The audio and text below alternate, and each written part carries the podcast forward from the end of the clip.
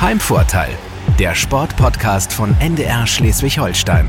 Dann sage ich Moin und ein herzliches Hallo zu unserer neuen Folge von unserem Sportpodcast. Hanna Böhme hier und ich freue mich sehr, dass Sie und dass ihr dabei seid.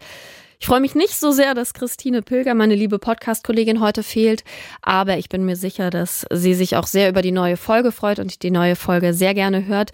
Ähm, diesmal mit THW-Geschäftsführer Viktor Siladi, den ich in der THW-Fanwelt getroffen habe, umringt von Zebrakuscheltieren und schwarz-weißem Merchandise. Und ähm, ja, zugegeben, für seinen Nachnamen musste ich ein bisschen üben. Auch darüber haben wir gesprochen, dass er da schon die wildesten Ausführungen seines Nachnamens gehört hat. Aber klar, Fokus lag auf seiner Arbeit als THW-Geschäftsführer. Welche Werte des THW sind ihm wichtig und wie sieht's eigentlich äh, beim Stichwort Kaderplanung aktuell aus? Wir wissen, Niklas Landin und Sander Sargosen verlassen den Verein im Jahr 2023, also ein gutes Jahr noch. Und das stellt natürlich den Verein vor eine riesige Herausforderung. Darüber haben wir geredet, aber wir haben auch gesprochen über ähm, seine eigene, über Siladis eigene Handball-Profikarriere, 20 Jahre lang gedauert, von der er sich am Ende so ein bisschen schwer nur lösen konnte, muss man sagen, ähm, und auch gar nicht so sehr freiwillig dann am Ende gelöst hat, leider. Ja, und ähm, ich kann auch an dieser Stelle nochmal unsere vorherige Podcast-Folge sehr ans Herz legen, auch eine Handballfolge und zwar mit Johannes Goller von der SG Flensburg-Handewitt, auch aktueller Kapitän der Nationalmannschaft. Das war unser Gastgeber. Mit ihm haben wir unter anderem darüber gesprochen, was aus seiner Sicht eigentlich passieren muss, damit diese Saison, die aktuelle Saison, für die SG, ich sag mal noch, zumindest versöhnlich endet. Auch da also gerne noch mal reinhören.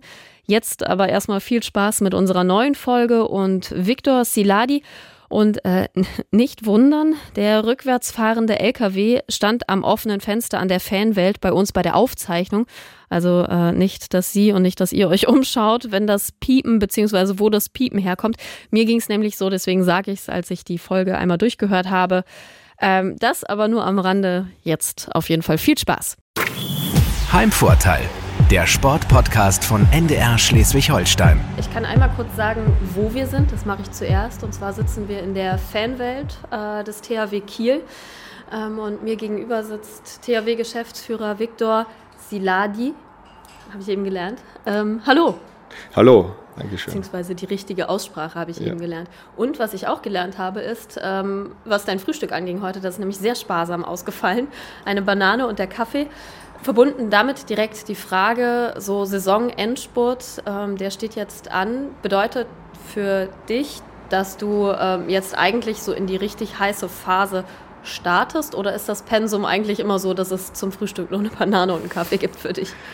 Also das Pensum ist eigentlich äh, die ganze Saison relativ hoch. Natürlich gibt es immer wieder Phasen, die sind aber eigentlich dann auch damit verbunden, auch mit dem Spielplan, wo wir mhm. einfach viel unterwegs sind äh, und jetzt auch in der wir waren jetzt äh, in Hamburg übers Wochenende, was natürlich sehr, sehr intensiv und sehr, sehr schön war. Jetzt haben wir zwei Heimspiele diese Woche, ja. wo wir den ein oder anderen leider personellen Ausfall in der Organisation, Geschäftsstelle jetzt haben. Das ist etwas aufregend, gerade nächste Woche mit einem Auswärtsspiel, wo eigentlich dann auch wieder zwei Tage so hier in Kiel dann fehlen. Also deswegen versucht man das immer so, so zu planen, aber es ist jetzt nicht ungewöhnlich für mich. Ich bin jetzt nicht der große Frühstück, also ich nehme mir sehr, sehr gerne Zeit, auch am Wochenende auch mit der Familie zu frühstücken, aber grundsätzlich so reicht dann auch mal eine Banane und ein Kaffee.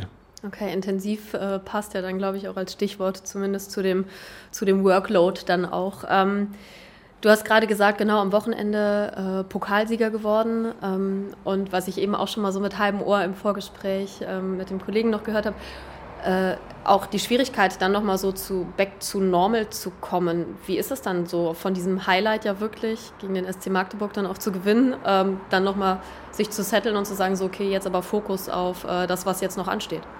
Also mit dem Pokal äh, in der Tasche, so nenne ich es mal, ist es natürlich deutlich einfacher.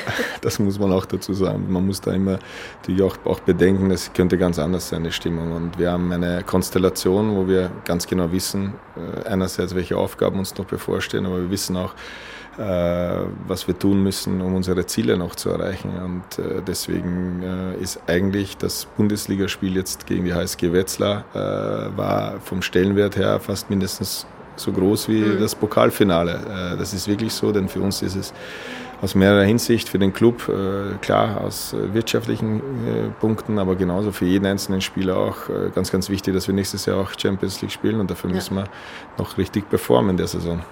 Was passiert denn eigentlich? Also ich glaube, als Spieler, da kann man sich als Fan zum Beispiel ja sehr gut vorstellen, wie so ein Spieleralltag eigentlich aussieht. Ähm, man hat Training, wahrscheinlich vormittags und nachmittags, ähm, dazwischen Ruhephasen. Ich habe mich gefragt, wie sieht eigentlich so der Arbeitsalltag von einem Geschäftsführer aus? Was macht der den ganzen Tag? Also was machst du den ganzen Tag? Also ich habe ja den Vergleich, weil ich das auch 20 mhm. Jahre als Spieler erlebt habe und als Spieler ist es deutlich entspannter, das kann ich sagen.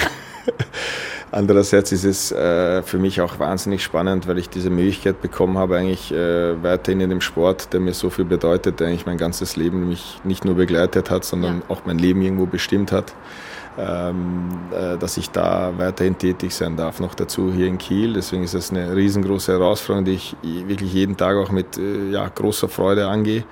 Äh, aber es ist äh, klar, durch diese allgemeine Verantwortung natürlich für so einen, für so einen Club äh, gibt es ganz, ganz vielschichtige Themen und äh, das, das muss man auch lernen, da muss man auch reinkommen, sich auch im Kopf immer wieder darauf umzustellen, mhm. wenn man einerseits in der Halle bei der Mannschaft mit den Trainern zusammen ist, das natürlich ganz eigene Themen sind, dann in der Geschäftsstelle äh, dann auch wieder ganz andere Themen sind, ja. da muss man schon so ein bisschen switchen. Aber man ist natürlich auch nur in der Lage, erfolgreich zu arbeiten, wenn man gute Mitarbeiter hat, wenn man gute Leute rund um sich hat, wenn man gute Teams rund um sich hat. Und äh, deswegen ähm, ist man da, wie gesagt, es ist, wird nie langweilig, aber es ist auch immer sehr, sehr aufregend und sehr, sehr spannend. Mhm. Was hast du gemacht, um vom Spieler zum Geschäftsführer zu werden, also quasi um diese Seite zu wechseln? Ja, also das, das, man kann sich da gar nicht so 100% darauf vorbereiten. Ja. Also einerseits war es ja so, dass eigentlich schon gegen Ende meiner Karriere meine Traumvorstellung war, irgendwann einmal mein Leben nicht nach Training und Spielplänen richten zu müssen. Ähm, daran hat sich nicht viel geändert, das habe ich nicht ganz so gut hingekriegt. Äh, aber ich hatte meinen letzten Vertrag beim Bergischen HC schon äh, so unterschrieben, dass es eigentlich geklärt war, dass ich danach in die sportliche Leitung gehen ja. werde. Äh, einerseits, weil ich, klar, beim, wie ich schon sage, beim Sport unbedingt bleiben wollte, mich das begeistert hat, weil wir einen sehr, sehr guten Trainer hatten. Ich so in dieser Orientierungsphase war, was möchte ich machen? Ist es mehr Management? Ist es mehr, mehr die Trainerkarriere vielleicht? Äh, damals war der Plan eigentlich beides so nebeneinander sich aufzubauen. Ich habe dann direkt mit so einem Studium in, in Köln an der Sport Sporthochschule angefangen, was ich dann auch abschließen konnte. Und dann ist relativ schnell, schneller als ich das erwartet habe, auch das, ein Angebot eben dann vom THW Kiel gekommen, beziehungsweise nochmal die nähere Kontaktaufnahme. Und dadurch hat sich das dann doch sehr, sehr stark eben in diese Managementrolle dann, dann ja, bewegt. Ich habe dann ja auch beim THW als sportlicher Leiter begonnen, wo mhm. dann nach einer relativ kurzen Zeit ja dann auch diese die Geschäftsführung dann dazu kam mit natürlich neuen Aufgaben und man lernt jeden Tag dazu. Man äh, hat mit sehr, sehr vielen erfahrenen Leuten auch zu tun in den verschiedensten Gremien, in Aufsichtsräten. Das prägt einen unglaublich und äh, das ist, wie ich schon, das kann ich, werde ich vielleicht noch öfters wiederholen, das ist wirklich sehr, sehr spannend, weil einfach ganz, ganz viele neue Themen auch reinkommen, ganz anderes Blickfeld, was man dadurch ja. natürlich bekommt äh, und die verschiedensten Themen natürlich eine ganz, ganz andere Bedeutung einfach auch bekommen, als man das als Spieler hatte. Ja, genau. Äh, ganz andere Perspektive ja auch. 20 Jahre ungefähr, die du selber ähm, Profi warst, ähm, verschiedene Stationen gehabt. Du kommst ursprünglich aus Ungarn, mhm. bist dann nach Österreich gezogen mit deiner Familie und hast da auch das erste Mal so einen Handball dann in der Hand gehabt ähm, und bist dann über verschiedene Stationen, unter anderem auch der THW Kiel, die SG Flensburg-Handewitt, ähm, dann über Umwege wieder hier gelandet. Ähm, erinnerst du dich vor allen Dingen in deiner Profikarriere an so die ich sag mal, prägendsten Momente vielleicht? Also ich finde es wahrscheinlich, es sind sehr viele Highlights mhm. dabei, mhm. ähm, viele Titelgewinne, aber erinnerst du dich an so, wo du sagen würdest, rückblickend betrachtet, oh, das waren schon sehr prägende Momente? Es gibt wahrscheinlich einige, aber gibt einige, aber für mich so der prägendste Moment war wirklich so die erste ganz, ganz schwere Niederlage. Das war damals mhm. mit Tusem Essen in einem Pokalfinale nach doppelter Verlängerung gegen die SG Flensburg-Handewitt, äh, was so ja, Tage, Wochen lang wirklich ja. mich unglaublich beschäftigt hat. Viel mehr, als ich das erwartet hätte im Vorfeld. Aber dann auch im Gegensatz, dass du dann der erste große Titelgewinn, auch mit, mit Tusem dann zum Abschluss einer, ja, wo es eigentlich klar war, dass wir alle den Club leider verlassen müssen, weil ja. keine Lizenz erteilt worden ist. Und äh, dann eben dieser krasse Gegensatz, wirklich, was das bedeutet mit den Jungs, mit denen man so ein ganzes Jahr zusammenarbeitet, äh, angefangen von den ohne der Öffentlichkeit in den Wäldern, in den, auf den Sportplätzen, in den Krafträumen, äh, bis hin dann zu diesen einer der letzten Tage der Saison, bevor man wirklich dann auseinandergeht und das mit so einem Pokalgewinn dann krönt. Und, und, ja. und äh, das sind schon so diese prägenden Momente, wo man dann auch für sich selber merkt, okay, jetzt kann man unterscheiden. Und das eine Gefühl möchte man nie wieder haben und das andere, für das lohnt es sich wirklich jeden Tag ganz, ganz hart zu arbeiten. Und ähm, deswegen waren das schon sehr prägende Momente, die, die ja, das auch, glaube ich, so meinen Weg dann auch mit, mit bestimmt haben. Äh, mhm. Und wo ich einfach sehr vieles auch hinten rangestellt habe, wo man auch vielleicht nicht ganz immer so stolz ist im Nachhinein drauf, äh, aber trotzdem. Ja, sicherlich, wo die Familie dann auch manchmal dann auch ganz klar zurückstecken muss. Und da muss das, das gehört auch alles zusammen bei jedem erfolgreichen Menschen, das will ich jetzt gar nicht so nur auf den, auf den, auf den, auf den Sportler oder auf die Sportlerin beziehen, ist, ist der Background unglaublich wichtig. Das mhm. ist einerseits die Familie. Äh, bis zu einer gewissen Phase haben die Eltern einen sehr, sehr großen Einfluss. Irgendwann lernt man und wenn man Glück hat, die richtige Frau kennen, dann äh, wird man da äh, in eine Richtung wieder, wieder beeinflusst und dieser Ausgleich ist unglaublich wichtig und das ja. ist auch unterschiedlich. Einige, einige brauchen das, dass sie äh, über ihren Job, über den Sport auch zu Hause sich viel unterhalten, einige brauchen da die Ruhe und, und dieses, dieses feine Gespür, das eben so zu begleiten mit allen Unwegsamkeiten, die in so einer Karriere mit dabei sind, Höhen und Tiefen, Ortswechsel, die man vielleicht nicht unbedingt äh, machen möchte, da mitzugehen, da habe ich äh, riesengroßen Respekt und das kann ich gar nicht in Worte fassen, wie dankbar ich da bin und, und rückwirkend auch sagen muss, äh, das sind ja genau diese Familie, die mich da, die mir das auch mit, mit ermöglicht hat ja. und mich dann auch im richtigen Momenten dann auch dahin gepusht hat. Auch. Ja, ja, toll, wenn man sowas findet, auf jeden Fall. Ja. Ähm, ich habe mich gefragt, weil du gerade auch schon angesprochen hattest, äh, TUSEM Essen, Lizenz, äh, die da nicht vergeben wurde oder die, die ihr da nicht bekommen habt. Ähm, ob das vielleicht auch so ein Beweggrund war, tatsächlich so in diese Geschäftsführerposition irgendwo zu gehen und so das Wirtschaftliche mit in der Hand zu haben, weil das ja was ist, was sich auch über verschiedene Vereine hinweg irgendwie begleitet hat, dass immer, ich sag mal, geldmäßig so ein kleiner Struggle da war. Ähm, war das ein Grund? Nein, eigentlich nicht. Okay. Also damals habe ich mich überhaupt nicht damit beschäftigt. Äh, also es war mir immer irgendwie, also eigentlich anders gesagt, ich, ich habe mich ich hab immer, wenn ich mir so über die Zukunft so Gedanken gemacht habe, war das für mich schwer vorstellbar, mal irgendwas ohne Handball und mhm. ohne Sport zu machen. Und, äh, aber trotzdem war ich noch mehr in diesem praktischen Bereich von den Gedanken. Also es war eher eigentlich diese Trainerrolle, die mir auch dann immer wieder auch von außen stehen, von Trainern, die ich hatte. Und ich hatte da auch ein großes Glück, dass ich mit großartigen, sehr, sehr erfolgreichen Trainern, äh, Spieler zusammenarbeiten konnte. Und ich bin aber trotzdem bei allen Stationen schon mit offenen Augen und offenen Ohren durchgegangen. Das mhm. heißt, ich hatte natürlich auch, auch Kontakt zu den jeweiligen Geschäftsführern, von den Managern, wo man viel miterlebt hat Gutes wie Schlechtes, das ist so. Und äh, sich dann schon immer wieder auch, ich, ich nenne es mal so, über den Tellerrand auch Gedanken gemacht hat. Wie würde man das machen? Wie könnte man das machen? Und äh, deswegen war das auch damals, dann sage ich mal, nach einer kurzen Zeit beim Bergischen AC, wo ich ja schon in meinen letzten Jahren als Kapitän ja schon viel mit versucht habe mitzuprägen und viel in den Gesprächen auch mit den Verantwortlichen war, war das, das, das, das große, größte Motivation, wieder nach Kiel zurückzukommen, war, dass, dass, dass eigentlich alles offen war, dass man, dass, dass mhm. so viele Möglichkeiten waren, auch kurzfristig äh, ja, Sachen zu verändern, an die man, an die man glaubt, obwohl es um den äh, großen THW Kiel ging, um den erfolgreichsten Club in, im deutschen Handball. In,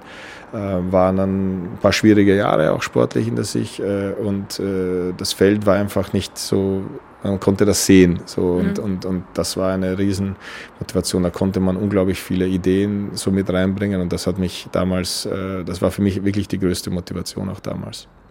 Dein eigenes, ich sag mal, sportliches Karriereende ähm, war ja dann, glaube ich, verletzungsbedingt. Eine von mehreren Verletzungen.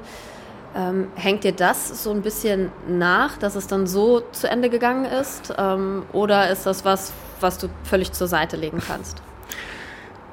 nachdem ich, also man muss ja dazu sagen, ich hatte ja eigentlich meine Karriere schon im, im Sommer davor beendet gehabt ja. und äh, war aber jetzt im Nachhinein gesagt, irgendwie doch nicht ganz fertig mhm. mit meiner Karriere. Und äh, das wollte ich mir vielleicht auch irgendwie nicht so eingestehen. Ich habe dann ähm, aus dem Bereich eben jetzt so abzutrainieren, habe ich dann immer wieder mit der Mannschaft mittrainiert, was ja auch Spaß gemacht hat. Ich ja. habe natürlich nicht mehr diese schweren Einheiten da mitgemacht, sondern immer nur diese spielerischen Sachen. Das hat auch Spaß gemacht. Und dann waren wir, sind wir plötzlich in eine, äh, hauptsächlich verletzungsbedingt, in eine Krise geraten, wo es darum ging, ähm, ja, wie können wir die lösen? Ja, durch Neuzugänge. Und dann habe ich mich dann nach einigen Gesprächen dazu bereit erklärt, wieder zu spielen. Dann lief das auch, lief das auch ganz, ganz gut. Äh, dann kam es äh, damals im Dezember, Ende Dezember, wo man so die Hinrunde analysiert hat, nochmal äh, zu dem Punkt, okay, wir müssen jetzt irgendwas ändern für die Rückrunde. Wir standen auf einem Abstiegsplatz und da habe ich mich dazu entschieden, okay, komplett nochmal Spiele anzufangen, eine vier-, fünfwöchige Vorbereitung, Wintervorbereitung wieder mitzumachen, wo ich gesagt habe, ansonsten kann ich kein halbes Jahr nochmal spielen.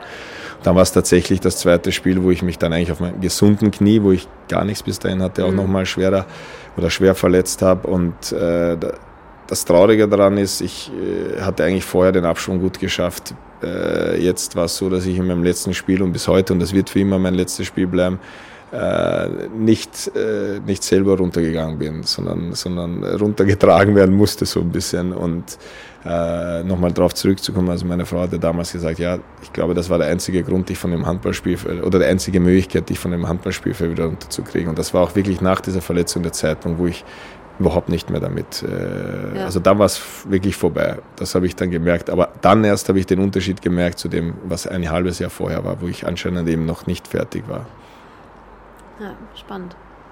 Und merkst du von deiner Verletzung oder von deinen Verletzungen, ähm, beeinträchtigt dich das heute irgendwie in irgendeiner Form oder ja, im Alltag wenig, wenn ja. ich, ich komme auch leider nicht äh, dazu, wirklich jetzt Sport zu betreiben, so wie ich mir das auch manchmal wünsche. Und es ist tatsächlich so, dass umso mehr ich mache, umso mehr Probleme ich dann auch habe äh, mit den Gelenken. Natürlich spürt man jetzt eben längere äh, Busreisen, längere Flugreisen, äh, wo man einfach also das ist natürlich nicht alles spurlos einfach gegangen, aber trotzdem blicke ich äh, auf die Karriere zurück. Ich hatte ja damals hier in, in Kiel meine erste schwere mhm. Verletzung. Äh, bis dahin war ich, fühlt man sich ja irgendwie so unzerstörbar als Jugendlicher. Äh, ich war fit, das war vielleicht die beste Phase meiner Karriere, in der ich ja. mich da verletzt habe. Nicht nur aus sportlicher Hinsicht, sondern auch aus athletischer, körperlicher Hinsicht. Und deswegen war das schon ein Schock. Aber halt auch, ein, auch eben so eine Niederlage auf eine andere Art und Weise und, und auch da das nochmal zu reflektieren. Und deswegen bin ich eher froh, dass ich danach noch in der Lage war, ja, über, über ein Jahrzehnt noch mhm. auf, auf, auf hohem Niveau Handball spielen zu können, was ich dazu sagen muss, ja auch nicht immer hundertprozentig klar war. Und deswegen schaue ich da eher zurück. Das gehört leider dazu. Jeder weiß, der Profi-Handball spielt, dass es nicht gesund ist. Verletzungen gehören dazu. Es ist die Aufgabe, natürlich da dagegen anzukämpfen, aber das kann man leider auch nicht immer steuern. Äh, und deswegen schaue ich eher oder sehe da eher, wenn ich so zurückblicke, eher die schöneren Momente und, und, und äh, nicht unbedingt jetzt so diese ja, tragischen, wenn, das, wenn man das jetzt so Ja, vielleicht geht es auch ein bisschen darum, da wieder rauszukommen. Ne? Das ist ja auch immer ein äh, Learning. Ja, total. Man, ich bin äh, als Jugendlicher bin ich zum Schwimmtraining und zum mhm. Handballtraining gegangen und ich habe das sofort gemerkt, dass der Mannschaftssport meins ist. Ja. Äh, also Schwimmen ist natürlich nochmal ganz speziell. Einerseits ist der Trainingsaufwand unglaublich groß und andererseits trainiert man zwar auch in der Gruppe, aber man ist im Wasser und kann sich mit niemandem unterhalten und man hat bis auf den Trainer, der am Beckenrand steht, jetzt nicht unbedingt diese Kommunikation da miteinander und, und deswegen hat mir Handball immer mehr Spaß gemacht und ich habe Mannschaftssport aus Leidenschaft äh, gemacht und dann äh, verletzt man sich, dann ist man raus aus dieser Gruppe und ist äh, mit den Physiotherapeuten, mit den Ärzten in Kontakt und trainiert alleine und, äh, und äh, einen ganz, ganz schwierigen, langen Weg äh, zurück. Und das war eine sehr, sehr schwer, schwere Konstellation und auch wirklich äh, mental eine unglaublich schwierige Phase. Und äh, versuche das, wenn ich jetzt mit jüngeren Spielern, die das erleben, äh, auch immer in diesen Gesprächen da so ein bisschen, ja, das einerseits kommt das auf dich zu, andererseits ist es normal, dass du das jetzt hast und vor allem diese Charaktere, die auch so ähnlich sind wie ich, die wirklich das lieben, mit einer Truppe und mit einer Mannschaft zu trainieren. Ja. Das klingt auch so, oder ich gehe auch davon aus und ich glaube, das kriegt man auch so ein bisschen in der Stadt dann mit und auch wir natürlich, äh, dass du auch sehr nah an der Mannschaft einfach dran bist, oder? Ja, ja, ja. also so bin ich auch hier angetreten, das in dieser sportlichen Verantwortung. Und äh, wir haben uns damals ja zusammengesetzt, äh, weil es, weil äh, zu dem Zeitpunkt, wo ich gekommen bin, Alfred äh, auch äh, zumindest intern ja schon signalisiert hat, dass er seinen auslaufenden Vertrag nicht verlängern wird. Mhm. Das heißt, äh, das war relativ klar, dass es Veränderungen geben wird und so eine Veränderung auf der Trainerposition, das sieht man ja nicht nur, wenn man jetzt so die Vergangenheit zurückgeht, wie oft es die gab beim THW Kiel, also nämlich nicht, nicht sehr oft. Und das ist ein sehr, sehr gutes Zeichen für so einen Club. Ist das natürlich klar, dass das eine unglaublich bedeutende Entscheidung ist. Äh, und alles in diesem, in diesem Bereich, wo wir uns da eine Strategie entwickelt haben, wo wir uns einen Weg, wo wollen, wie wollen wir jetzt zum dahin kommen, dass wir auch Erfolg wieder haben oder dass mhm. wir einfach erfolgreich sind, äh, war das natürlich auch meine Rolle da, äh, ist eine der Rollen gewesen und, und die haben wir natürlich auch zusammen besprochen. Einerseits muss es natürlich für mich irgendwo passen, wo ich mich wiederfinde, aber trotzdem ist es ja so, dass wir uns zusammen unterstützen müssen, wobei es unterschiedliche Verantwortungen gibt in der Zusammenarbeit. Und äh, da hatte ich mit, gerade mit, äh, mit Philipp Biecher in dieser Zeit, ich weiß es nicht mehr, wie viele zig Stunden wir da telefoniert haben, uns getroffen haben und wirklich jeder so seine Ideen gesammelt hat immer in der Zwischenzeit und dann haben wir gesagt, okay, wir wollen das genauso machen, wir wollen das genauso angehen. Alfred hat uns dann mit seiner Erfahrung in diesem Bereich auch, auch mit unterstützt. Ja. Äh,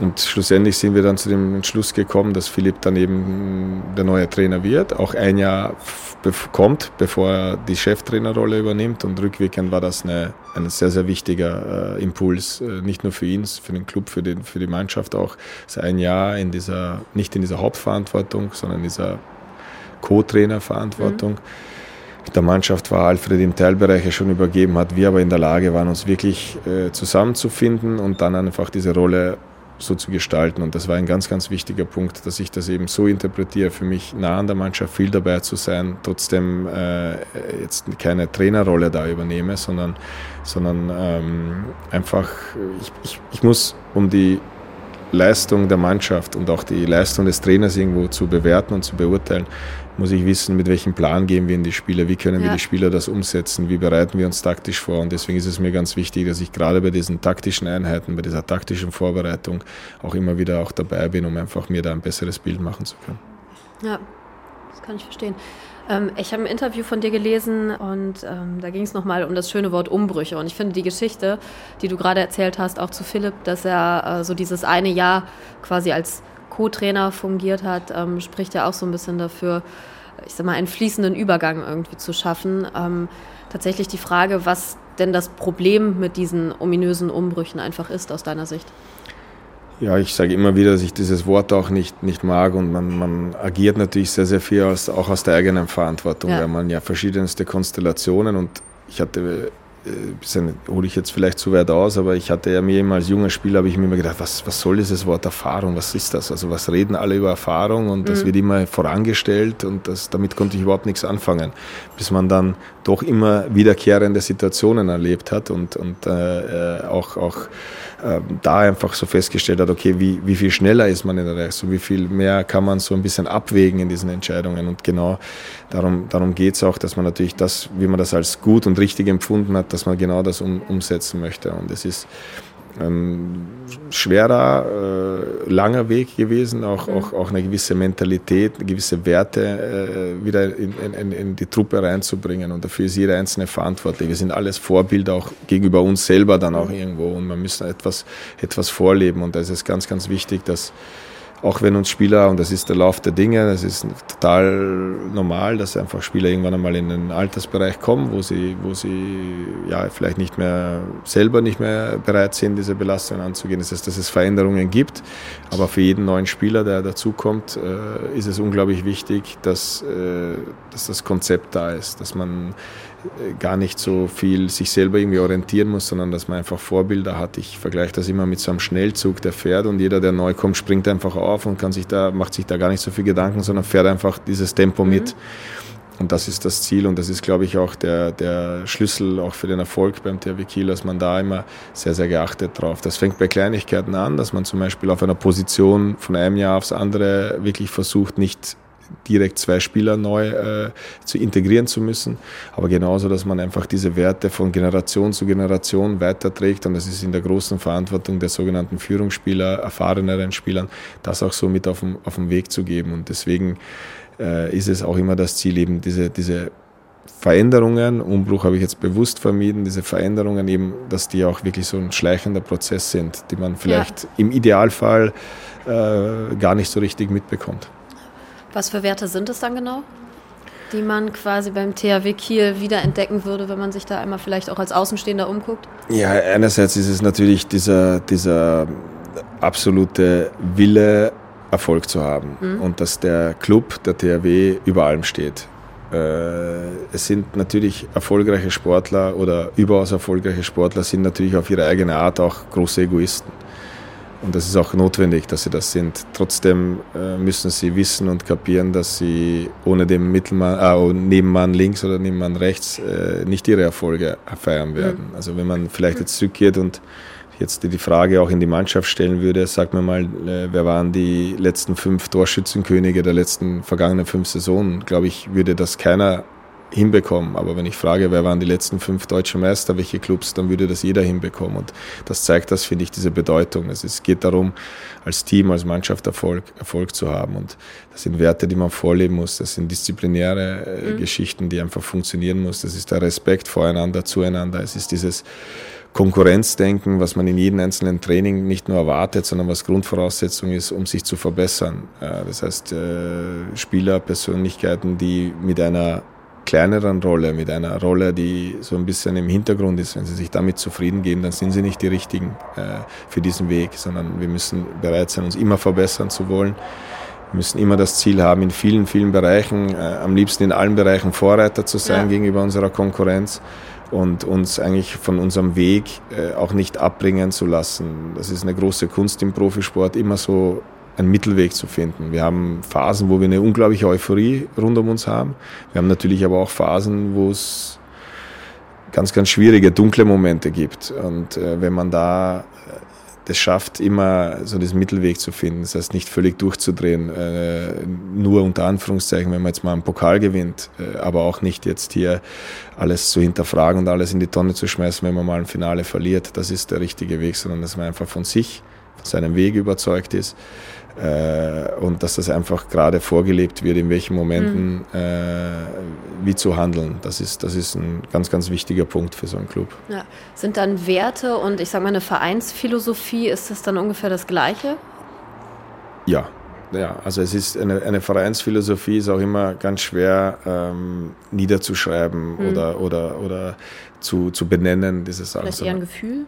Ja, es ist ein Gefühl, was man entwickelt und das kann man nicht von ersten Tagen entwickeln, ja. sondern das muss man, muss man bekommen und es muss vorgelebt werden und das ist jeder einzelne Mitarbeiter. Das ist, äh, ich will jetzt nicht anfangen von dem bis zu dem, weil das würde ja schon so eine, aber natürlich gibt es äh, eine gesunde Hierarchie in jedem Club. Es gibt, es gibt die Geschäftsstelle, die als gesamtes Team funktionieren muss, äh, neben dem Team auf dem Spielfeld ja. oder im sportlichen Bereich. Die Geschäftsstelle setzt sich aber auch aus kleineren Teams zusammen, aus Marketing, aus Ticketing, aus kaufmännischem Bereich. Äh, diese eigenen Teams müssen auch funktionieren. Ja, die müssen in der Lage sein, Entscheidungen zu treffen, dass wir schnell sind, dass wir effizient sind. Genauso ist es, in, ist es im sportlichen Bereich so, dass, das, dass der Trainerstab funktionieren muss mit der gewissen Hierarchie, dass da Entscheidungen getroffen werden, äh, dass man da einen, einen Weg vorgeht. Genauso die medizinische Abteilung, die unglaublich äh, hohen Stellenwert hat wo die Mediziner, die Ärzte dazugehören, Athletiktrainer, äh, ja. Physios, äh, äh, genauso im mentalen Bereich, äh, da auch, auch wirklich äh, zu unterstützen, sondern das heißt, das sind alles, und das betonen wir auch immer völlig zu Recht, äh, auch nach so einem Wochenende, das ist ein Erfolg vom gesamten Verein. Denn jeder hat da seinen Teil mit dazu beigetragen, dass die Jungs in der Lage waren, diese zweimal 30 Minuten maximale Leistung abzurufen. Hat ja auch, ähm, ich sag mal so im Kontext von Mitarbeiterinnen und Mitarbeitern dann und dann erweitert auch natürlich auf die Fans was mit Identifikation immer zu tun. Ne?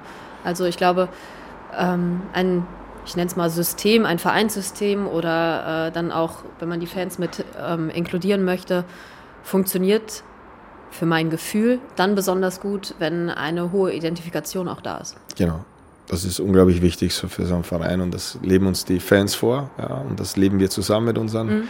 mit unseren Fans. Deswegen ist das äh, mit die schlimmste Phase, die wir jetzt hinter uns haben, wo wir eigentlich fast eine komplette Saison ohne Zuschauer spielen mussten, wo wir eigentlich diese Interaktion, diesen, diesen Kontakt, äh, haben wir Tag für Tag äh, ja. vermisst. Eigentlich was fast schon zu selbstverständlich war davor. Er ist uns plötzlich von einem Tag auf den anderen vorgeführt worden, dass das ein ganz anderer Sport ist. Das ist ein ganz anderes. Das war auf einmal was wirklich ein Job. Ja, also ja. man wirklich zum Spiel gefahren hat, das abgearbeitet in einer leeren Halle. Und diese Identifikation ist auch nur möglich, wenn man eben ja, wie das Wort schon sagt, sich mit diesen Werten und mit dieser Philosophie ja, genau. auch identifizieren kann. Und das ist, das ist einfach unglaublich schön zu sehen. Und ich habe das da auch äh, in, in Hamburg in der zweiten Halbzeit im Pokalfinale auch ganz besonders genossen, wenn man immer unsere, unsere Mannschaft im Angriff gesehen hat und mhm. direkt aus von der, von der Bank sich direkt dahinter diese berühmte weiße Wand, wo eigentlich jeder Zuschauer stand, gefühlt kompletten 60 Minuten. Und sowas gibt einem äh, unglaublichen Impuls und ja. nicht nur punktuell bei diesem Spiel, sondern gibt einem insgesamt einen unglaublichen Impuls und zeigt einmal mehr, wie besonders dieser Verein ist und äh, wie besonders dieses Zusammenspiel auch mit diesen Fans sind. Denn wenn man schon vorher so diese Alleinstellungsmerkmale auch ein bisschen rausgehoben hat, das sind definitiv unsere ist unser Alleinstellungsmerkmal im Gegensatz zu allen anderen Clubs, international wie national, ja. ist diese Fanbasis, diese Fanbase, ist diese Arena, die wir hier im Hintergrund sehen, die, die von Spieltag zu Spieltag einfach jedes Mal ein neues Erlebnis schafft. Und äh, das, ist, äh, das ist einfach eine unglaublich schöne Konstellation, an der wir ja. arbeiten müssen, das nie selbstverständlich sehen, sondern immer wieder ähm, da auch, auch sehr, sehr also bereit sind und uns auch strategisch da auch ganz, ganz viele Gedanken machen, wie wir das vielleicht noch, noch mehr verbessern können oder noch, noch einfach auch so beibehalten können. Ja, eine Arena, die auf jeden Fall auch irre viel Spaß macht, das stimmt. Ähm, das Stichwort nochmal so ein bisschen Kaderplanung. Ähm, wir haben damit eingeleitet, dass eigentlich die ganze Saison für dich intensiv ist und eine intensive Dauerphase ist. Jetzt aber trotzdem so die Mittel- und dann wahrscheinlich auch die Langfristplanung ist ja was, was dann auch permanent läuft. Ähm, wie sieht es denn aus aktuell, so Stichwort Kader? Also wir wissen, dass natürlich Sargosen und Landin jetzt 2023 gehen, also noch ein gutes Jahr, sage ich mal. Und ich glaube, das stellt den Verein natürlich vor eine sehr, sehr große Herausforderung. Eins zu eins ersetzen, würde ich sagen, ist eigentlich quasi unmöglich. Mhm. Ähm, aber die Frage wäre zum Beispiel, ob so mit dieser ähm, nicht in einen Unbruch gehen wollen Thematik ähm, jetzt zum Beispiel versucht wird, okay, wir, wir suchen jetzt jemanden, der dann bis nächstes Jahr vielleicht zumindest auf einem ähnlichen Level ist. Mhm. Also ihn dann zu ersetzen wird immer noch schwierig, den einen und den anderen, aber du weißt, was ich meine. Ja, absolut. Und das ist auch vieles sehr, sehr richtig gesagt. Also es ist natürlich kein Wunschszenario von uns, dass uns gerade die beiden jetzt verlassen. Das haben wir auch immer wieder betont und das, das wäre auch Quatsch, jetzt da irgendwie ein ja. Geheimnis draus zu machen, sondern wir hätten gerne mit beiden auch über die Vertragslaufzeit hinaus, beziehungsweise bei Niklas äh, gab es ja sogar, sogar einen, einen längerfristigen Vertrag. Äh, das war schon das Ziel, da längerfristig zusammenzuarbeiten. Trotzdem ist es jetzt auch nicht so, dass die jetzt in ein, zwei Wochen die Koffer packen und weg sind. Das heißt, wir haben da Zeit, wir wissen ganz genau, was wir zu tun haben und äh, wir haben auch da schon äh, Erik Johansson verpflichtet, der auch ganz bewusst ein Jahr früher kommt mhm. und auch schon das eine Jahr eben mit Sander, mit der Truppe, äh, so wie sie jetzt zusammengestellt ist, erlebt, genau aus dem Zusammenhang, dass er sicherlich dann Schritt für Schritt auch sich einerseits das erarbeiten muss, aber andererseits auch sicherlich auch irgendwann dieser Verantwortungsbereich kommt und dass wir diese Spieler mit diesen außergewöhnlichen individuellen Fähigkeiten nicht eins zu eins ersetzen können, ist auch klar. Äh, aber wir reden über Mannschaftssport und das geht immer übers Kollektiv. Und das geht übers, übers Kollektiv in, in mehreren Bereichen. Und äh, es war immer schon klar, dass wir mehr Veränderungen haben werden jetzt, als wir das vielleicht in der Vergangenheit hatten, weil wir jetzt mhm. durch verschiedene Geschichten, das war jetzt ein Olympiajahr, dann war es doch kein Olympiajahr, dann war das Olympiajahr ein Jahr später. Dann gab es natürlich auch auch zusätzliche Risiken, die einfach auch äh, dazugekommen sind, gerade aus wirtschaftlicher Hinsicht, wo wir einfach auch äh, unseren, unseren, ja, die minimieren wollten und jetzt mhm. auch nicht in den Bereichen von Ablösesummen oder sonstigen Erweiterungen im Kader äh, überlegt haben. Und äh, da wird es eben auch sicherlich wichtig sein, wie ich schon sagte, dass wir da einfach auch mit allen und wir werden mit allen Spielern, die auch 23 ihre Verträge jetzt auslaufen, es ist bei keinem einzigen klar, dass, dass, dass es danach nicht weitergeht, sondern äh, unsere Aufgabe jetzt in dieser sportlichen Verantwortung ist auch die richtigen Typen zu finden, die dazu passen. Äh, da sind wir aber optimistisch, da haben wir Zeit. Äh, wie gesagt, äh, der Torhüterposition ist es ein ganz spezieller Fall. Da hatten mhm. wir so, ich würde mal sagen, so eine, eine Woche Vorlauf, vor, bevor es in der Öffentlichkeit war. Und man kann sich das vorstellen, dass ab dem Zeitpunkt, wo sowas veröffentlicht wird, dass Niklas Landin den THW Kiel verlässt, dass dann jeder, jeder Club direkt mit seinen Torhütern spricht und versucht auch da die Verträge zu verlängern. Deswegen war diese eine Woche nicht, nicht, nicht ganz ausreichend, um auch, auch äh, direkt äh, äh, auch für sich selber klar zu werden, was ja. will man da einfach machen. Da gibt es verschiedenste Konstellationen, wo wir aber auch vieles bedenken müssen. Vertragslaufzeiten von allen, allen Torhütern und, und äh, da sind wir eigentlich in diesem Prozess sind wir dabei. Natürlich werden Gespräche geführt, aber ich finde das auch immer ganz, ganz wichtig, dass wir äh, und dass ich auch nicht bereit bin, das irgendwo mit Namen oder irgendwas zu, mhm. zu kommentieren. Äh, das soll jetzt nicht den Fans und allen das Gefühl geben, wir tun nichts, sondern ich finde das eigentlich immer ein gutes Zeichen, wenn man jetzt nicht unbedingt so viel da immer hin und her spekuliert wird, weil das natürlich auch irgendwo die Arbeit auch nicht, nicht einfacher, sondern deutlich schwerer macht, wenn man immer wieder so auch diese Spekulationen haben. Aber wir sind da schon im, im, im wenn ich so nennen darf, im Hintergrund natürlich schon deutlich weiter, als das vielleicht jetzt so im, äh, in der Öffentlichkeit irgendwie direkt wahrgenommen wird. Okay, dann behalten wir das sehr genau im Blick. ähm, du hast eben schon mal kurz angesprochen, so dass natürlich die Corona-Pandemie wahnsinnig viel auch wirtschaftlich ausgelöst hat und wirtschaftlich bedeutet. Ähm, inwiefern äh, oder wie hoch ist der Einfluss denn auf so eine Kaderplanung dann, wenn man die letzten zwei Jahre betrachtet? Ja, immens. Äh, muss man sagen, weil ich hatte schon vorher erwähnt, natürlich ist es immer so bei einem Sportverein, äh, dass man immer gewisse Risiken eingehen muss. Das ist einfach so, dass man sportlichen Erfolg nicht, nicht garantieren kann. Man kann ihn auch nicht einplanen direkt. Natürlich hat man, äh, wir setzen uns immer ganz bewusst realistische Ziele. Mhm. Aber auch diese realistischen Ziele können natürlich durch unterschiedlichste Konstellationen, längerfristige Ausfälle von Leistungsträgern und so weiter natürlich deutlich äh, beeinflusst werden. Ja, das heißt, äh, äh, auch jetzt stehen uns die Champions League Viertelfinale bevor. Wir hoffen, dass wir da den kompletten Kader zur Verfügung haben. Dann sind wir auch wahnsinnig äh, optimistisch und auch guter Dinge, dass wir das auch realistisch auch wirklich schaffen können, Paris zu schlagen in den beiden Spielen. Mhm. Aber klar ist es so, dass wir mit unserem, ich nenne es mal relativ kleinen Kader, natürlich auch von den einzelnen Spielern auch wirklich abhängig sind. Und ja. äh, das ist das eine Risiko. Andererseits waren wir plötzlich, sind wir eigentlich, ja, ich würde mal sagen, von einem Tag auf den anderen in eine Existenz. Äh, Angst ist vielleicht zu viel, aber in eine Existenzfrage gekommen, mhm. auch als Gesamtclub. Und wie ich das schon vorher betont habe, über allem steht der Club und nicht, das ist nicht, das zu lösen, war eine wahnsinnig große Herausforderung. Äh, zusammen äh, mit dem Aufsichtsrat, Geschäftsführung, mit der kaufmännischen Leitung waren das natürlich unglaubliche Themen, die wir plötzlich von einem Tag auf den anderen hatten. Einen Tag auf den anderen hatten. Wir haben uns plötzlich mit Kurzarbeit äh, beschäftigt, was undenkbar war. Wir haben ja wir haben über Gehaltsverzichte mit den Spielern reden müssen, die eigentlich ja Großartiges geleistet haben. Äh, ich habe das ja vorher schon erwähnt, wir hatten äh, plötzlich eine Transparenz in unsere Budgetplanung äh, bringen müssen, um einfach auch zu erklären, dass es hier nicht um operative Risiken und operative Fehler geht, die jetzt womöglich ein gewisses Minus, was existenzbedrohend sein könnte, was die Liquidität ganz stark gefährdet hat, äh, dass es nicht das dazu geführt hat und dass wir einfach die Unterstützung brauchen. Und das muss ich jetzt rückwirkend auch sagen, dass das, glaube ich, uns alle, den gesamten Verein mit Fans, Sponsoren, alle, alle Gesellschafter, alle Gremien, die wir haben, dass uns das alle nochmal richtig zusammenwachsen hat lassen. Denn diese Bereitschaft in erster Linie eben abzusehen von Regressforderungen, uns in allen Bereichen zu unterstützen, mit Sponsoren in diese wirklich unglaublich vernünftigen Kompensationsgespräche zu gehen, weil wir alles ja, ja das aufrechterhalten wollen. Aber genauso muss ich auch hervorheben, die Bereitschaft der Mannschaft, da auch in eine sehr, sehr große Vorleistung zu gehen. Ja, das heißt, wir haben ja da zu diesem Zeitpunkt, war ja auch kein Geheimnis,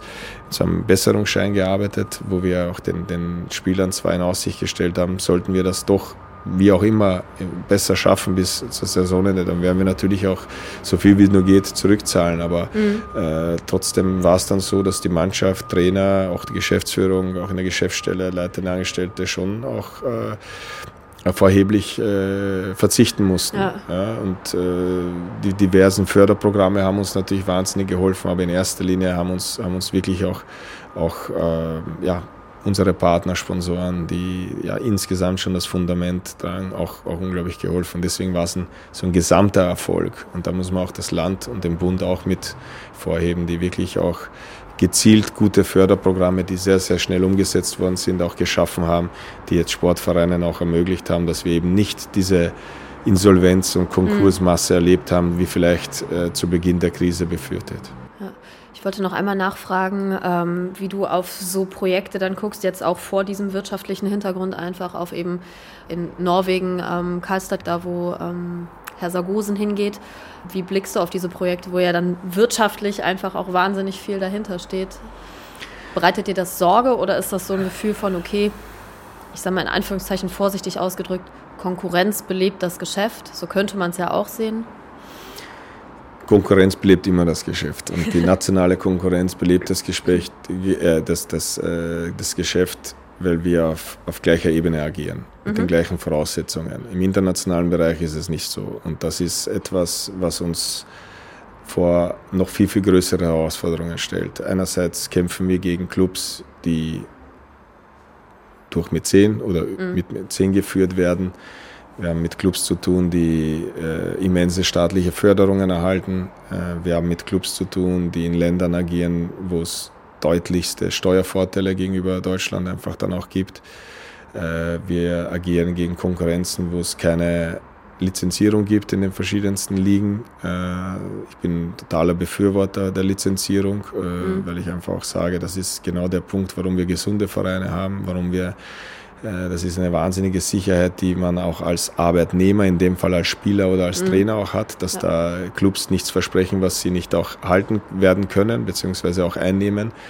Das ist leider bei der internationalen Konkurrenz nicht der Fall. Äh, und deswegen kommt man da natürlich auch in Teilbereiche, die nicht so steuerbar sind, wo man auch nicht weiß, was macht jetzt ein Mäzen. Klar, da gibt es irgendwann am Ende des Jahres ein Loch von einer Million, die stopft halt einfach. Ja, ich glaube, wenn wir wenn wir sowas unseren Gesellschaftern äh, wollen wir natürlich nicht, aber vorstellen würden, würde es da andere Gespräche geben. Und deswegen ist, ist das schon eine, eine Entwicklung, die uns aber jetzt eher wehtut, dass natürlich, dass sich gerade jetzt auch in Skandinavien so entwickelt hat, mhm. dass die das ist ja eigentlich auch für den, nicht nur für den THW, auch für die SG Flensburg-Handewitt, für einige deutsche Clubs, war das der Markt, das ja. waren die Spieler, äh, die in der Vergangenheit sehr, sehr viel und sehr, sehr viel auch dazu beigetragen, dass diese Vereine auch sehr erfolgreich waren. Das heißt, das ist schon eine neue Art der Konkurrenz. Ich glaube, dass mit den jeweiligen Spielern auch diese, die Pandemie sehr viel bewegt hat. Mhm. Man hat das nochmal deutlich mehr schätzt man das, äh, zu Hause zu sein, bei der Familie zu sein. Ja. Äh, ich als persönlich kann das auch nachvollziehen. Auch, äh, ich glaube, jeder, der nicht jetzt äh, direkt äh, bei seiner Familie oder bei Eltern äh, lebt, der, der hat das äh, erlebt, wie schwierig das war, wo plötzlich das Reisen nicht möglich war, wo ja. die Besuche nicht mehr so möglich waren. Äh, das ist ein Bereich, den wir nicht so steuern können. Und Sander hat das ja auch immer wieder betont und davon bin ich auch überzeugt, wenn das jetzt nicht seine Heimatstadt gewesen wäre, dann hätte er definitiv seinen Vertrag beim THW verlängert. Das ist schade, äh, dass es so ist. Das ist natürlich auch eine Konstellation, ein Projekt, was sag ich mal, direkt mit ihm in Verbindung war. Ja. Das war natürlich auch ein Riesendruck auf seinen jungen Menschen. Ob es jetzt so wirklich durchdacht ist, bezweifle ich das ganze Konzept. Mhm. Das ist, äh, ob wie nachhaltig es sein wird, werden die kommenden Jahre zeigen.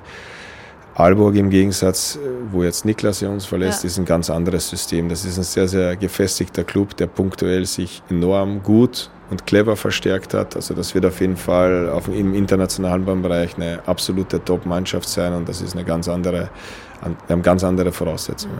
Äh, die Frage, was du dir quasi wünschen würdest. Also gibt es irgendwas, ähm, müsste in Deutschland was passieren, um äh, die Entwicklung in Skandinavien irgendwie zu kompensieren oder müsste es ähm, vom Verband äh, eine Auflage in Europa geben ähm, oder ein, eine Regelung in Europa geben, die sowas unterbindet. Also ich weiß, im internationalen Geschäft ist es natürlich einfach super schwierig, da Regeln für alle zu machen. Ähm, aber genau. was wäre die, ja, gibt es eine also Lösung? Also da gibt es natürlich immer so ein Wunschdenken oder als Praktiker dann aber auch die Einsicht, dass ja nicht alles umsetzbar ist, was man sich so wünscht. Und sicherlich würde uns allen äh, eine Art der Lizenzierung äh, mhm. auch im internationalen Handball auch helfen, wo einfach nicht Clubs die ja auch ganz öffentlich damit umgegangen sind, wie war das Skopje, die mit einer höheren Millionensumme da in eine Saison starten und eigentlich gar nicht wissen, äh, ja, wie sollen sie das zu Ende spielen. Und dann merkt man, dass plötzlich mitten im Jahr da Spieler verkauft werden, Spieler den Club verlassen. Das ist natürlich nichts, was, was irgendwie den Wettbewerb fördert, denn hat die Konstellation, wenn man sie am ersten Spieltag hat, spielt man gegen eine ganz andere Mannschaft wie am, am letzten Spieltag. Ja. Das hat natürlich einen riesengroßen Einfluss, deswegen wäre das sicherlich mal mittelfristig zu begrüßen, wenn es irgendwann mal in diese Richtung gehen könnte, dass man ja einfach diese Wettbewerbsgleichheit mehr, mehr, mehr schafft, äh, ohne das ist mir auch bewusst, dass man jetzt keine Gesetze in den Ländern ändern wird, aber zumindest, dass wir ein, ein, ein, eine Richtung haben, wo wir äh, ja eben diese Wettbewerbsgleichheit. Denn es geht ja teilweise auch gar nicht darum, dass wir haben ja oft den gleichen Aufwand, mhm. äh, aber es bleibt halt ja. mehr hängen bei, ja. den, bei den Spielern und junge Leute interessiert dann weniger eine ja, Rentenversicherung, Sozialversicherung, wo auch immer dann das wird noch wichtig. eingezahlt wird. Das wird nochmal wichtig, sondern was steht äh, im Gehaltszettel da ja. oder was steht im Kontoauszug. Und äh, das ist auch irgendwo, irgendwo auch verständlich. Und äh, ich glaube, alle anderen Punkte müssen wir gemeinsam in die Hand nehmen. Gerade als Bundesliga-Clubs. Einerseits ist das sicherlich ein ganz, ganz, sollte auch ein ganz, ganz großes Thema für uns alle sein, diese Rück Zuschauerrückgewinnung, mhm. dass wir einfach da wieder zeigen und auf uns aufmerksam machen, uns einfach mit eben Events auch wieder zeigen, das ist, es lohnt sich wieder, kommt ja. wieder in die Hallen. Da gibt es ja einige Clubs, die da wirklich größere Probleme auch damit haben. Das sieht man an den Zuschauerzahlen, obwohl die Einschränkungen so gut wie fallen, dass das nicht in dem gleichen ja. Ausmaß da die Leute wieder zurückkommen. Und dann ist es halt dieses große Thema der Belastung, die ja auch immer mhm. wieder genannt wird. Äh, wir werden jetzt Deutschland nicht verkleinern können. Ja, das heißt, die Reisebelastung wird immer bleiben. Äh, äh, sicherlich wird eine Ligaverkleinerung auch nicht äh, beim Großteil der Mitglieder jetzt auf Begeisterung äh, stoßen. Äh, aber wir dürfen halt nicht aufhören, daran zu arbeiten, dass wir wirklich äh, auch ja, unseren Spielplan noch, noch besser äh, einfach. Ich, ich bin mittendrin, ich weiß, wie schwierig ja. das ist. Ich weiß, wie viele Faktoren damit bedacht werden müssen. Gerade jetzt, wenn wieder die Veranstaltungen losgehen, die, die Handballclubs sind nicht die Besitzer der Hallen. Das heißt, da gibt es mhm. ganz, ganz viel Konkurrenz, terminliche Probleme. Aber das wäre eine Optimierung, da, da, da einfach auch hinkriegen. Für uns war das auch ein ganz großer Punkt, wo wir zum Beispiel unser Reisebudget deutlich deutlich erhöht haben, weil wir auch gesagt haben, okay, ja. die Spielpläne aktuell können wir nicht ändern, aber wir können an den Reisen arbeiten, dass die Regenerationszeiten da sind, dass die mhm. Spieler da einfach äh, ja, in dieser kurzen Zeit, die zwischen den Spielen bleibt, auch maximal sich auch erholen, erholen können und nicht unbedingt jetzt hier bis 4 Uhr morgens, 5 Uhr morgens im Bus sitzen müssen und dann sich kaum bewegen können am nächsten Tag und nach so einem, nach, nach so einem Spiel. Und deswegen ist das sicherlich einer der größten Punkte, da in diesem Bereich einfach zu arbeiten, dass wir einfach, wir haben viele Südclubs, wir haben Nordclubs, das ist auch schön, das ist ja auch, auch, auch das, was die Bundesliga irgendwo interessant macht. Und dass wir da einfach noch viel, viel mehr daran arbeiten und auch jeder so ein bisschen mehr über den Teller anschaut und nicht nur seinen eigenen Vor- oder Nachteil betrachtet, sondern einfach insgesamt, äh, dass wir die Bundesliga auch wieder deutlich attraktiver machen für, für Spieler mit den Rückfahrten und dem Bus. Fährst du mit im Bus? Ja, meistens, fast ja. immer. Ja. Ich habe eine Frage ja? zu diesem Pokertisch ja. in diesem Bus, den ich bei Instagram, ich weiß gar nicht, ich habe vergessen bei wem, aber äh, völlig faszinierend. Ist es, ist es. Also das ist hochprofessionell, muss man sagen. Ich sitze zwar, äh, also ich sitze ja äh, noch keine Runde gespielt? Nein, ich sitze auch vorne im Bus, das heißt, das spielt sich alles so hinter ja. mir ab. Das ist jetzt nicht nur in meinem Blickwinkel, aber das ist schon wirklich ein, was maßgeschneidertes. Ja. Und wenn man sich das genau anschaut, ist da alles, was notwendig für so einen Pokertisch ist, ist gedacht worden und das ist ein Kunstwerk, ja. ja ich glaube, bei Henrik Pekeler hatte ich es gesehen. Absolut. Das ist auch der Hauptverantwortliche dafür. Ja. Und äh, also es ist beeindruckend. Lohnt sich äh, genauer, genauer einen Blick drauf zu werfen. Also beeindruckend, wie das aussieht, aber ich finde auch beeindruckend, auf die Idee zu kommen, ja. den da so quer reinzusetzen. Genau. Kann man sich, kann man sich mal angucken. Eins zu eins äh, perfekt da reinpasst und ja. Ähm, damit sind wir fast am Ende unseres Podcasts. Wir bringen unseren Podcast-Gastgebern in dem Fall nämlich immer noch einen kleinen Fragebogen zum Abschluss mit. Und äh, den würde ich gerne einmal mit dir durchgehen. Das mhm. sind so ein bisschen Entweder-Oder-Fragen, aber mhm. auch ähm, nicht nur. Gut, dann bin gespannt. Ja. Äh, umkämpfter Sieg oder klare Kiste? umkämpfter Sieg, sage ich tatsächlich. Sowohl als Spieler als auch als Geschäftsführer? Nein. da habe ich jetzt vielleicht zu sehr noch immer als Spieler gedacht. Also, ähm, also ein umkämpfter Sieg ist, ist, glaube ich, für alle, und das sieht man ja auch in der Halle an den Fans auch. Also das ist ja das, was Emotionen schafft. Und äh, ähm, allerdings, äh, wenn es sich so abwechselt, ist, glaube ich, das Gesündeste für uns alle. Stimmt. Fürs Herz ist es besser. Ähm, ähnliche Frage, aber ein bisschen anders gelagert. Favoritenrolle oder Duell auf Augenhöhe? Klar, Favoritenrolle. Das ist in Kiel schöner als an allen anderen Orten, an denen ich bisher war. Auf jeden Fall unsere Arena. Äh, und mittlerweile können wir sehr stolz auch sagen, unser Trainingszentrum. Mhm. Das war ja nicht, äh, nicht, nicht immer so. Oben in äh, Altenholz, ne? Ja. In Altenholz, unser Trainingszentrum.